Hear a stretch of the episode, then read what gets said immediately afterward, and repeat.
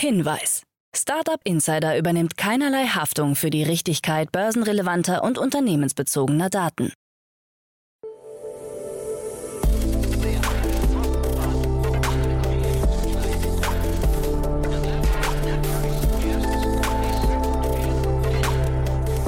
Startup Insider Daily. Morgen Update. Einen wunderschönen guten Morgen und herzlich willkommen zu Startup Insider Daily in der Morgenausgabe am Freitag, den 9. Dezember. Mein Name ist Jan Thomas. Ich springe heute nochmal ein, krankheits- und urlaubsbedingt als Vertretung für Nina Weidenauer und Kira Burs. Wir starten zusammen mit folgenden News in den Tag. Entlassungen bei ShareNow geplant. Timeless von Watchmaster-Diebstahl betroffen. Penta-Abschied von der Solaris Bank und Europas Tech-Branche büßt 400 Milliarden Dollar ein. So, das also die Kurznachrichten, die euch gleich von Anna Dressel präsentiert werden. Wer mehr wissen möchte über das Tagesprogramm, was euch heute noch erwartet bei Startup Insider Daily oder auch am Wochenende, der bleibt am Ende der Sendung noch kurz dran. Da gibt es dann nochmal den Überblick über vier weitere Sendungen, die euch heute, morgen und übermorgen erwarten. Jetzt aber erstmal, wie gesagt, die News des Tages, moderiert von Anna Dressel. Startup Insider Daily. Nachrichten. Entlassungen bei ShareNow geplant. Beim 2019 entstandenen Carsharing-Anbieter ShareNow steht eine Entlassungswelle an. Dass es Kündigungen geben wird, hat ein Sprecher des Unternehmens bereits bestätigt. Wie viele Mitarbeiter genau ihren Hut nehmen müssen, ist nicht öffentlich kommuniziert worden. Laut Sprecher sollen es nach derzeitigem Stand weniger als 50 Mitarbeiter sein. Aus dem Firmenumfeld heißt es aber, dass 36 Prozent der Mitarbeiter nicht mehr weiter beschäftigt werden sollen. Bei ShareNow waren zuletzt 450 Personen beschäftigt, es könnten also mindestens 150 ihre Stelle verlieren. Erst vor wenigen Monaten wurde ShareNow, das 2019 als Zusammenlegung von Daimlers Carsharing Car2Go mit DriveNow von BMW neu aufgestellt wurde, vom Opel-Konzern Stellantis übernommen. Stellantis selbst betreibt mit Free2Move seit zwei Jahren einen eigenen Carsharing-Dienst. Auch Grover entlässt 10% der Belegschaft. Das Neu-Unicorn und Gerätevermieter Grover hat zahlreichen Mitarbeitern gekündigt. Betroffene reden von mindestens 40 Kündigungen, was etwa 10% der gesamten Belegschaft entsprechen würde. Grover selbst möchte zur genauen Anzahl der Entlassenen keine Angaben machen. Man weist auf einen begrenzten Stellenabbau hin, der der Neuausrichtung der Ziele für 2023 geschuldet sei. Das Unternehmen verwies in einer Erklärung auf eine stärkere Fokussierung und Umstrukturierung mancher Bereiche, die vornehmlich auf Wachstum ausgerichtet waren. Im April 2022 stieg die Bewertung nach einer Series C-Runde auf rund eine Milliarde Dollar, wodurch Grover in den Club der deutschen Einhörner aufgestiegen war. Das Unternehmen selbst spricht sogar von einem Gesamtfinanzierungsvolumen von bisher rund 1,3 Milliarden Euro. Timeless von Watchmaster-Diebstahl betroffen. Am 19. November wurden in Berlin Luxusuhren, Gold, Geld und Schmuck im Wert von mindestens 10 Millionen Euro entwendet. Auf Videoaufnahmen waren zwei Männer in Uniformen und mit Masken zu sehen, wie sie die Sicherheitskameras besprühen. Im Tresorraum von Watchmaster befinden sich 1200 Schließfächer. Wie wir berichteten, musste das Unternehmen Watchmaster in der Folge des Raubüberfalls Insolvenz anmelden. Wie sich jetzt herausstellt, ist auch das Investment-Startup Timeless von dem Einbruch betroffen. Wie hoch der Schaden ist, hat Timeless nicht kommentiert. Kleinanleger sollen zumindest ihr investiertes Geld mitsamt Gebühren von einer Versicherung erstattet bekommen. Mit einer Rendite ist aber nicht zu rechnen. Noch im August diesen Jahres hatte Timeless-Gründer Jan Karnat angegeben, dass man Investmentobjekte im Wert von 10 Millionen Euro verkauft habe. Penta-Abschied von der Solaris Bank. Die deutsche KMU Neobank Penta löst sich derzeit anscheinend von der Solaris Bank und nimmt keine Neukunden mehr an. Nun beginnt die Migration der Kunden zur neuen französischen Mutter Quanto, die Insidern zufolge bis Ende nächsten Jahres abgeschlossen werden soll. Potenzielle Neukunden werden bereits direkt zu Quanto weitergeleitet. Penta, das ohnehin seit der Gründung im Jahr 2017 als reine Frontend-Bank agiert, hat den Beginn des Abschieds von der Solaris Bank nicht kommentiert. Medienbegleiter gehen davon aus, dass der schrittweise Abzug von Penta, gemessen am Umsatz für die Solaris Bank, der bislang größte Verlust eines Kunden sein dürfte. Europas Tech-Branche büßt 400 Milliarden Dollar ein. Im Jahr 2022 hat die europäische Technologiebranche mehr als 400 Milliarden Dollar an Wert verloren, wie aus dem jährlichen State of European Tech Bericht der Risikokapitalgesellschaft Atomico hervorgeht. Vom Höchststand Ende 2021, der sich auf 3,1 Billionen Dollar belief, ging es auf 2,7 Billionen Dollar herunter. In den USA wiederum ist der Börsenwert der Silicon Valley Firmen um 7,4 Billionen Dollar zurückgegangen. Dabei hat unter anderem Microsoft 700 Milliarden Dollar an Börsenwert eingebüßt und Meta 600 Milliarden Dollar. Hinzu kommen zahlreiche Entlassungen.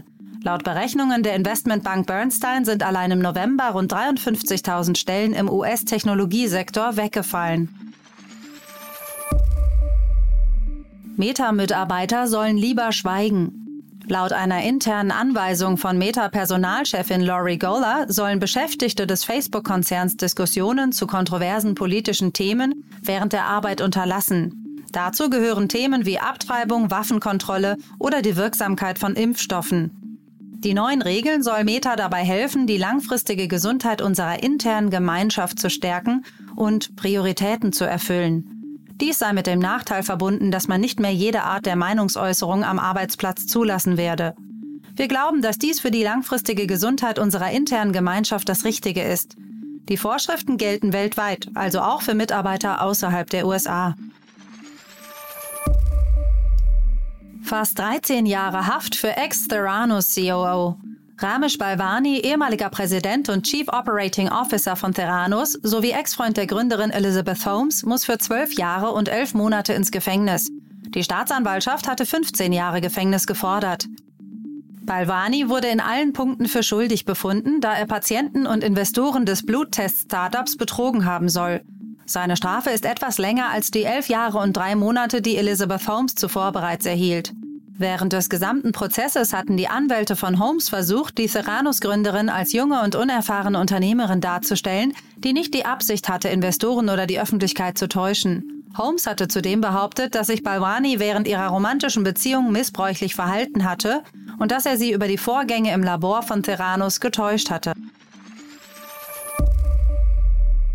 FTX beauftragt forensische Ermittler. Der kollabierte Kryptohandelsplatz FTX hat Berichten zufolge ein Team aus forensischen Ermittlern eingestellt, um fehlende Kundengelder in Milliardenhöhe aufzuspüren. Rund zwei Milliarden Dollar sollen nach der Implosion verschwunden sein, nachdem der ehemalige CEO Sam Bankman-Fried wohl in aller Stille 10 Milliarden Dollar von FTX auf die Schwesterfirma Alameda Research übertragen hatte. Das neue Team wird anscheinend von Matt Jack geleitet, einem ehemaligen Chefbuchhalter der Vollstreckungsabteilung der SEC. Wie die New York Times berichtet, wird gegen Bankman-Fried derzeit von der US-Staatsanwaltschaft wegen Marktmanipulation ermittelt. Die Untersuchung wurde unter anderem mit dem Ziel eingeleitet, herauszufinden, ob die Preise von zwei Kryptowährungen, darunter Terra USD und Luna, zum Vorteil von FTX und Alameda Research gesteuert wurden.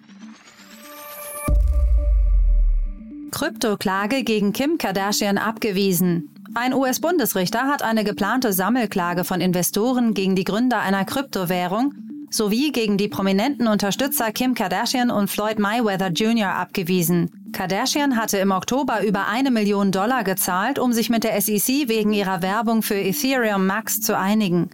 In einem Instagram-Post von Kardashian im Juni 2021 hieß es, Seid ihr an Kryptowährungen interessiert? Dies ist kein finanzieller Ratschlag, sondern ich teile, was mir meine Freunde über den Ethereum Max Token erzählt haben. Der zuständige Richter stellte allerdings fest, dass die Klage berechtigte Bedenken hinsichtlich der Fähigkeit von Prominenten, Millionen von unbedarften Anhängern zum Kauf von Schlangenöl zu überreden, aufzeigt.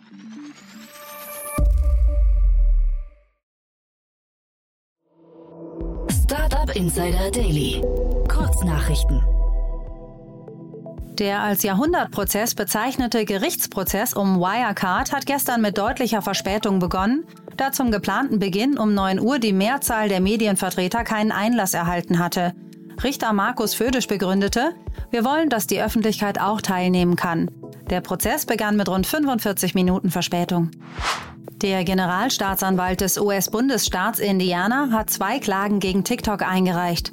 Laut Berichten der New York Times soll die App ihre Nutzerinnen und Nutzer über die Verbindungen zur chinesischen Regierung in die Irre führen. Zum anderen zeige sie minderjährigen Nutzerinnen und Nutzern unpassende Inhalte.